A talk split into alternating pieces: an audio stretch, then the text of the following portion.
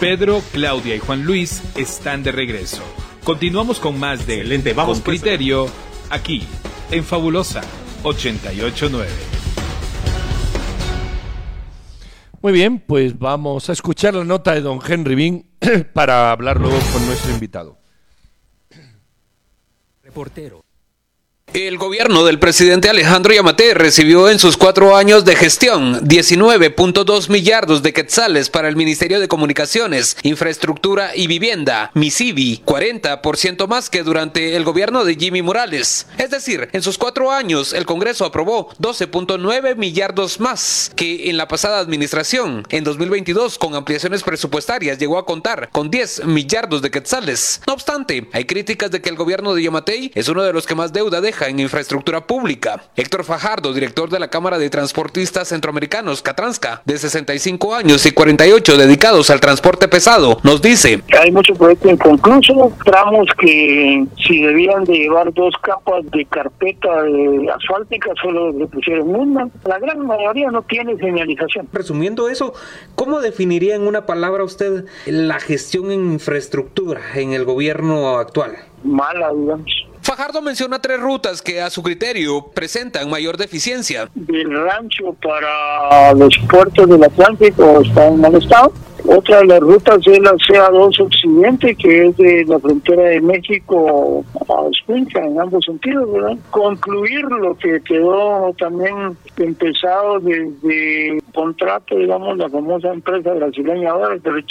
Y la, la ruta CA1 es así desde la Mesía de Huetenango, digamos, hasta San Cristóbal, frontera, necesita, necesita atención. Una directiva de la Cámara de Turismo de Guatemala que declinó grabar su voz dijo que si bien el tema del mal estado de las carreteras les afecta, no tiene opinión acerca de la gestión en infraestructura del gobierno de Yamatei y considera que será responsabilidad del nuevo gobierno. Fajardo, el empresario de transporte, señala que la nueva administración deberá centrar sus esfuerzos en atender las carreteras, pero Tal vez inmediatamente no, no lo veo factible, pero sí, cuando hay proyectos inconclusos, debe de concluir lo que dejaron sin hacerlo quienes se van. El portal de transparencia del Ministerio de Finanzas reporta que actualmente hay en proceso 258 proyectos por parte de comunicaciones y la ejecución presupuestaria en obras y proyectos de inversión pública hasta el 25 de octubre era de 2.4 millardos de quetzales. Jonathan Mencos, diputado electo de Semilla y parte del equipo de transición, prevé que el nuevo gobierno se topará con un estado deplorable de las carreteras. muy mal mantenimiento y muy poco crecimiento de la red vial. De acuerdo con el dictamen de presupuesto aprobado esta semana, el Ministerio de Comunicaciones tiene 9 millardos de quetzales asignados para 2024, aunque si no es aprobado por el Pleno quedarán vigentes los 8.1 millardos de este año. Entre los planes del nuevo gobierno, Mencos comenta. La mejora y la construcción de 500 kilómetros de carreteras primarias, no solo una pasadita de asfalto en época electoral, ¿verdad? Entrar de lleno a cuidar las carreteras primarias. Además, hay mejora de las carreteras departamentales. Ahí tenemos previsto 1820 kilómetros nuevos y mejorados y un tercer elemento es la construcción y la mejora de 1500 kilómetros de caminos rurales. Y el mismo diputado añade que no tienen una varita mágica para tener resultados de inmediato, pero Todo el inventario de carreteras está para implementarse en el primer año. El entender dónde están las carreteras, en qué condiciones están, nos va a ayudar a poder hacer la garantía esta de mantenimiento del 100% de la red vial registrada. Estamos también avanzando eh, la ejecución del metro en la ciudad.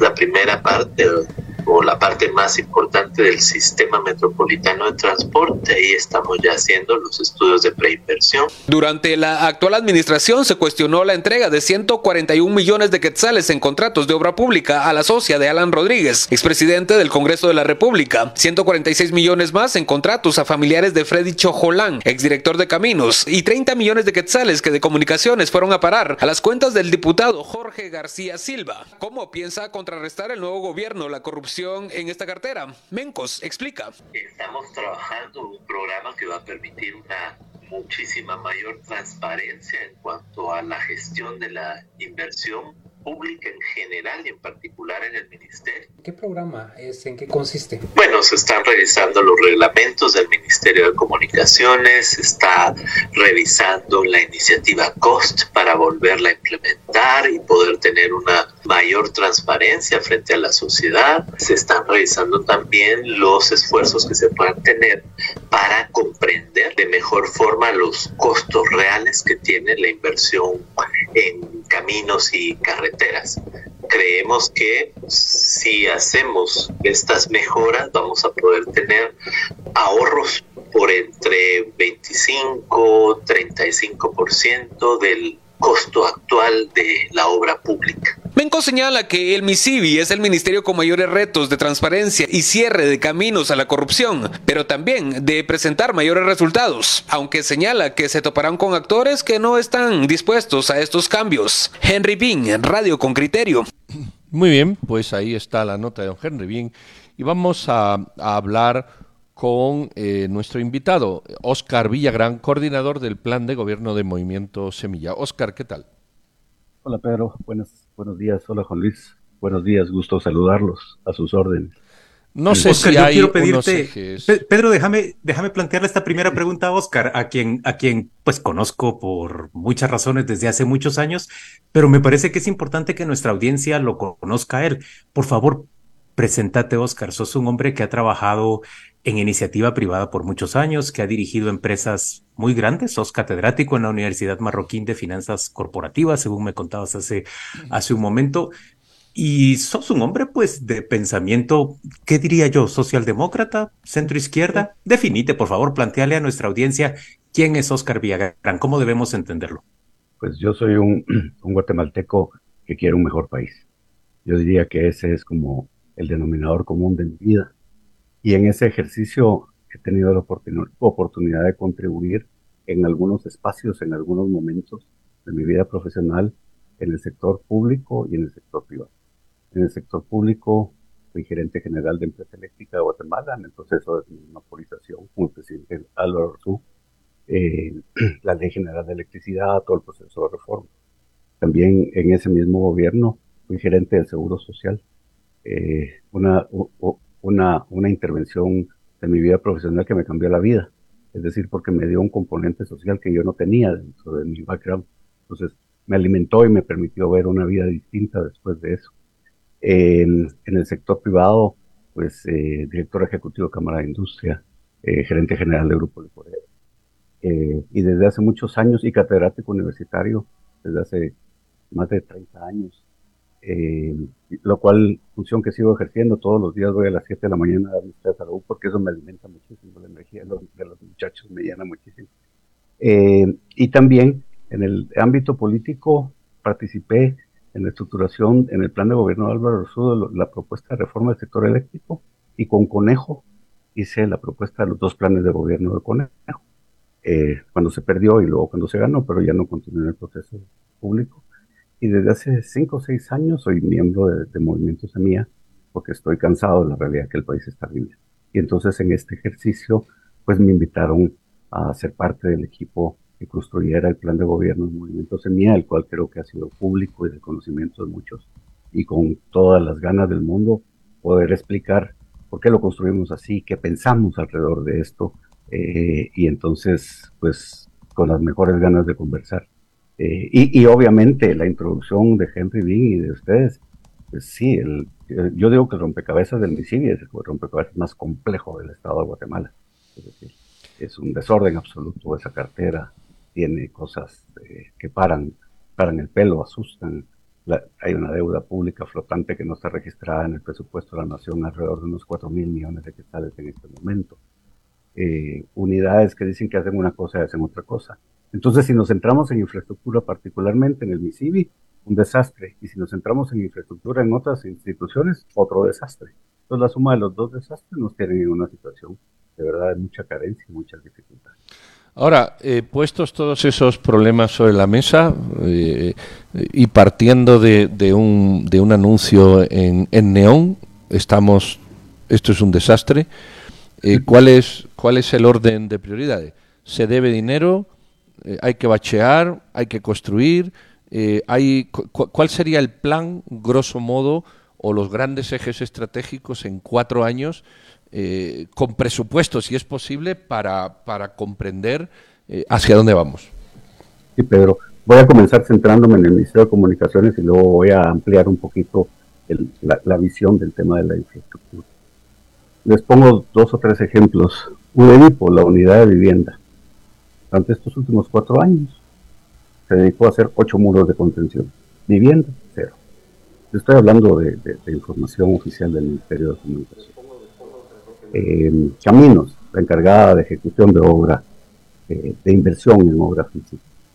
Covial, operación y mantenimiento, y un fondo. Pero resulta que todos hacen, todos hacen inversión. Es decir, saltándose las características y las definiciones de los roles de cada institución. Entonces, ustedes entran, cuando digo entran, empiezan a recorrer ese conjunto de información y se encuentran que en el desorden está la, virtud, ¿no? Es decir, eh, hay una, una, un proyecto que se llama la C50, que es, como un anillo periférico alrededor de todo el, departamento de Guatemala, eh, que no les pidieron, que, que, no dieron anticipos, que no dan anticipos. Dentro de eso, el puente Belice, por ejemplo. Pero resulta que uno se acerca al puente Belice, por poner un ejemplo, y no tiene derechos de vía. Y entonces, ¿cómo vamos a ejecutar una obra sin derechos de vía? Eh, dentro del equipo de transición eh, hay una conformación de equipos técnicos, los cuales estamos participando en hacer revisiones más exhaustivas en relación a la, a la situación de, las, de la institucionalidad. Mi CIVI es uno de ellos, del cual soy parte del equipo. Y entonces fuimos a una primera presentación, pero la lista de preguntas, que es lo que nos toca ahora, ya lleva, ya lleva una cantidad de hojas interminable porque es que aquello no se entiende. O sea, a ver, por experiencia pública uno termina entendiendo. Pero lo que sucede es que entonces tiene que regresar a corroborar si lo que le están diciendo a uno es como uno lo entiende. Y eso lo hace realmente complejo, realmente complejo. Decías, Pedro, dos cositas que, no, que, no, que no mencioné. Eh, Dicen, dicen los números van desde 3 mil millones a 6 mil millones de quetzales de anticipos de obra o ejecución de obra en el Ministerio de Comunicaciones que no tienen fuente presupuestaria. Entonces necesitan ir a una ampliación presupuestaria al Congreso de la República. Porque si no, lo que se hizo fue asignación sin fuente presupuestaria de obra, de obra pública en el Ministerio de Comunicaciones. Estuvimos nosotros en este trabajo con el Ministerio de Finanzas Públicas. El lunes que soy parte de, este equipo nombrado por el presidente electo y les preguntamos específicamente si el Ministerio de Finanzas iba a hacer una ampliación presupuestaria sin decir específicamente preguntando por qué. Nos dijeron no tenemos programado entonces en estas en estas adjudicaciones hay delito.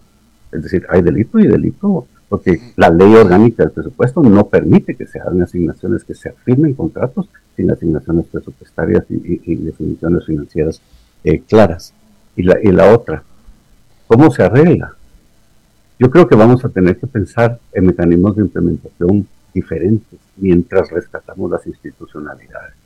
Es decir, porque si nos ponemos a... primero hay un compromiso de parte de nosotros de una oferta de bienes y servicios públicos que la vamos a luchar por entregárselo a la población. O sea, estamos trabajando para ver cómo implementamos toda esta oferta que le hicimos a la población, que tiene tres grandes enfoques. Uno, el ataque a la corrupción. Dos, el rescate, rescate de la institucionalidad, que no necesariamente son lo mismo, porque puedo atacar la corrupción, pero la institucionalidad está torcida, está, está, está podrida. Y tres, la entrega de productos y servicios públicos para la población. Entonces, con, estas, con estos tres elementos, tendremos que encontrar mecanismos eh, como UNOPS, por ejemplo, para la adjudicación en temas de medicina, pero el, apoyo en concursos públicos internacionales para la adjudicación de obra pública, mientras nos metemos en el proceso de recuperar institucionalidad, por poner uno de los ejemplos. Oscar, a mí me parece muy, muy alentador lo que estoy escuchando. Te voy a pedir que, que te acerques un poquito más a tu micrófono para, para seguir hablando, pero, pero eh, lo encuentro alentador porque uno pensaría que muy probablemente ustedes van a tener que entrar al Ministerio de Comunicaciones y hacer una reestructuración completa de, cuadros que seguramente se necesitará renovar ahí adentro para, para tener más confiabilidad y más capacidad técnica, pero sobre todo más lealtad respecto a, lo legal y respecto a, lo, a la honestidad en el manejo de fondos públicos. Eh, pero uno no querría que ese trabajo que es tan relevante de recuperar la institucionalidad, por ejemplo, en el Ministerio de Comunicaciones, impida que se empiece a ejecutar obra rápidamente que vos y yo sabemos que es urgente para, para nuestro país. Miren, yo detesto tener que recordar a cada rato que la gestión de Alejandro Sinibaldi dejó al país endeudado con más de 356 millones de dólares frente al Banco de, Exterior de, de, Brasil. Estamos pagando esa deuda y no nos entregaron la ampliación a cuatro carriles de Cocales hacia Tecumumán. Y todos sabemos, los oyentes con criterio, que, que prácticamente te vas bumper con bumper desde San Antonio, Suchitepeques hasta Coatepeque, que tenemos unos congestionamientos y unas debilidades en toda esa infraestructura que es vital para Guatemala, pues por pura chambonería nacional y por corrupción. Necesitamos esa ruta ampliada, cuatro carriles, la veo yo como algo fundamental pero al mismo tiempo necesitamos que de forma paralela se construya un nuevo Ministerio de Comunicaciones que a lo mejor la siguiente administración pueda utilizar de una forma más institucional y apropiada. Qué bueno que no van a frenar un objetivo para alcanzar el otro, pero supongo que va a requerir el doble de, esfuerzo y de personal. ¿Cómo van a lograr hacerlo siendo ustedes un partido pequeño? Em, yo diría que la reflexión que hemos estado teniendo desde hace ya algunas semanas de una forma profunda es precisamente cómo le damos respuesta a esto. Es decir, porque nosotros no podemos salir dentro de un año a decirle a la población, fíjese que nos encontramos una institución que no funciona y entonces no le pudimos eh, rendir. Sí, no pudimos, o sea, y perdónenos, no es ese el espíritu que priva dentro del equipo y no es ese el, el digamos que la, el mandato y la reflexión del presidente y la vicepresidenta electos. Uno, dos.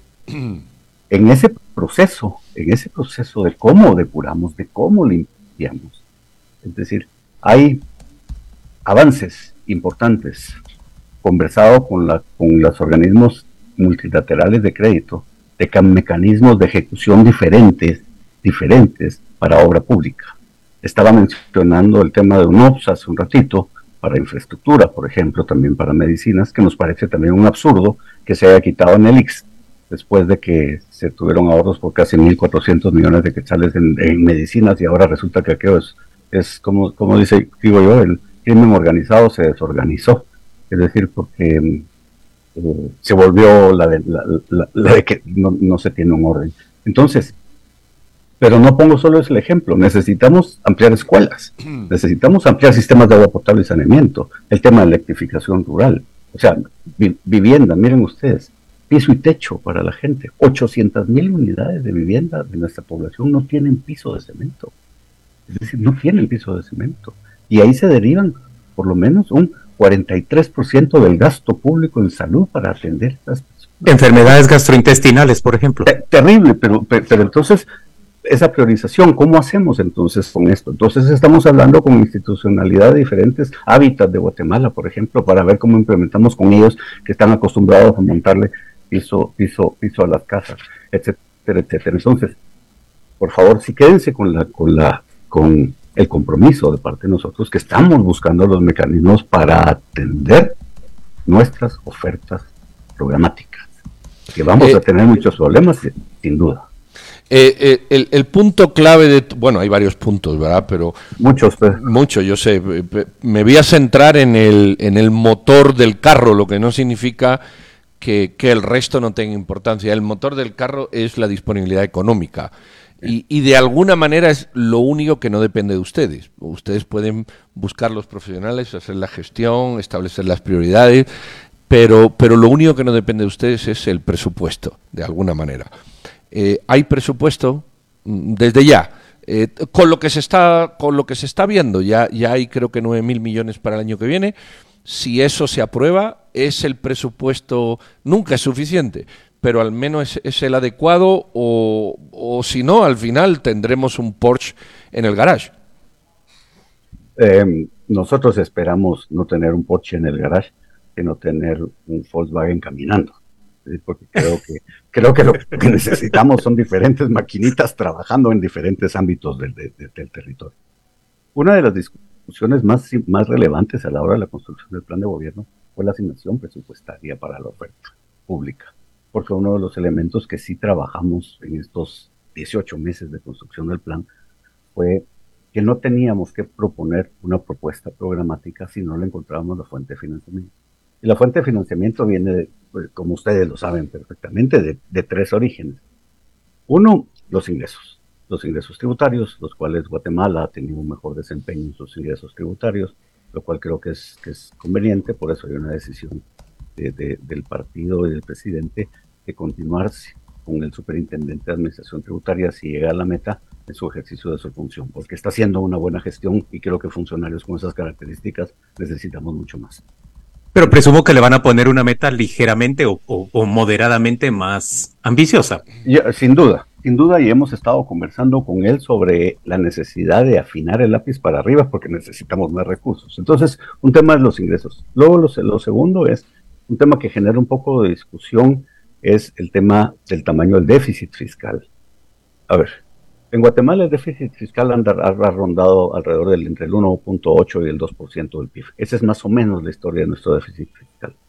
Nosotros lo hacemos, lo, lo queremos hacer crecer en un poco a través de financiamiento externo para efecto de que el financiamiento valga, y aquí quiero ser muy enfático, financia e inversión, por favor. Queremos ser muy enfáticos, financia e inversión. Porque nosotros estamos claros, inversión pública, porque el sector privado tiene que continuar con su rol, con su rol de inversión, etcétera, etcétera, y nosotros facilitar las condiciones para que eso se dé. Inversión pública, inversión pública, inversión pública. Eso nos generará un crecimiento del PIB. Entonces eso genera un, círculo que nos dará más recursos financieros. Ahora, la, pregunta de Pedro, este primer presupuesto, nosotros prevíamos que el primer presupuesto iba a ser, tenía una complejidad espantosa. Y fuimos, o sea, ¿por qué? Porque somos minoría en el Congreso, en el Congreso actual. Somos minoría en el Congreso siguiente. Pero al final de cuentas creemos que si empezamos a dar productos y resultados públicos, la gente nos va a ayudar en que se encuentren soluciones de asignaciones presupuestarias y programáticas correctas, con transparencia, porque la otra cosa que a nosotros nos es mandatoria, a nosotros es la necesidad de comunicar lo que estamos haciendo y por qué lo, y por qué lo estamos haciendo. Y esa es una curva de aprendizaje que tendremos, que tendremos que recorrer. Es decir, no somos expertos en comunicación, algunos de nosotros somos muy técnicos, por decirlo de alguna forma, tal vez no comunicamos bien, pero lo que sí es que tenemos la obligación de comunicarle a la población el por qué y para qué. Obligación y necesidad. En ausencia de, de, de una mayoría legislativa, sin duda van a necesitar persuadir a la población constantemente de cuáles son sus objetivos con miras a buscar esa, ese respaldo legislativo. Oscar, nos queda muy poquito tiempo para esta sí. conversación habría muchísimas cosas más que hacer, pero yo te voy a pedir solo que, que termines esta plática y, y, vamos a volver a tener otras a lo largo de, de este proceso de transición. Eh, contale a los guatemaltecos, ¿qué te une al presidente Arevalo? Vos, evidentemente, él tiene mucha confianza en vos. Eh, te escucho hablar y es obvio que vos sos el eje de, de, la administración que se está montando, pero ¿qué te une a él? Yo, yo, yo, yo diría que sería ser muy ambicioso que, que, esa aseveración que estás haciendo, Juan Luis, sea así. Yo lo que creo es que soy alguien que se lanzó a contribuir dentro del proceso del movimiento Semilla y que soy parte de un equipo que está construyendo las propuestas y ahora viendo cómo se ejecutan. Y como el gran acuerdo dentro del equipo fue el plan de gobierno en nuestra ruta, entonces las coincidencias están ahí. Y hago un comentario en el tiempo que construimos el plan de gobierno, Bernardo Arevalo estuvo sentado a la par del equipo construyendo el plan de gobierno. O sea, no es que nos fuimos, nos encerramos y luego regresamos con ese plan de gobierno. Entonces, Bernardo tuvo un trabajo bien efectivo con nosotros y por eso es que el plan de gobierno es la ruta. Y yo, y yo digo que al final de cuentas estamos para servir principalmente a nuestro país y el vehículo, en el caso de Bernardo, es, un hombre respetable, honrado, que tiene una visión clara eh, y sobre todo que está pensando en el beneficio de la mayoría de la población. Y ahí es donde yo creo que coincidimos. Muy bien. En esta visión. Pues muchas gracias, Oscar Villarán, coordinador del plan de gobierno del movimiento Semilla. Muy amable por habernos atendido. Feliz fin de semana. Muchas gracias a ustedes. Estamos hablando. Mucha fuerza para ustedes. Hasta luego. Fabulosa 889 está presentando Con Criterio. Ya regresamos. Hoy es